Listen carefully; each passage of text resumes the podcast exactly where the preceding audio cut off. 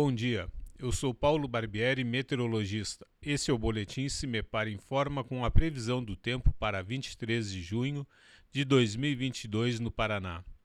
Nesta quinta-feira, a instabilidade atmosférica segue atuando nas regiões próximas à divisa com Santa Catarina, com pancadas de chuvas isoladas e algumas descargas elétricas.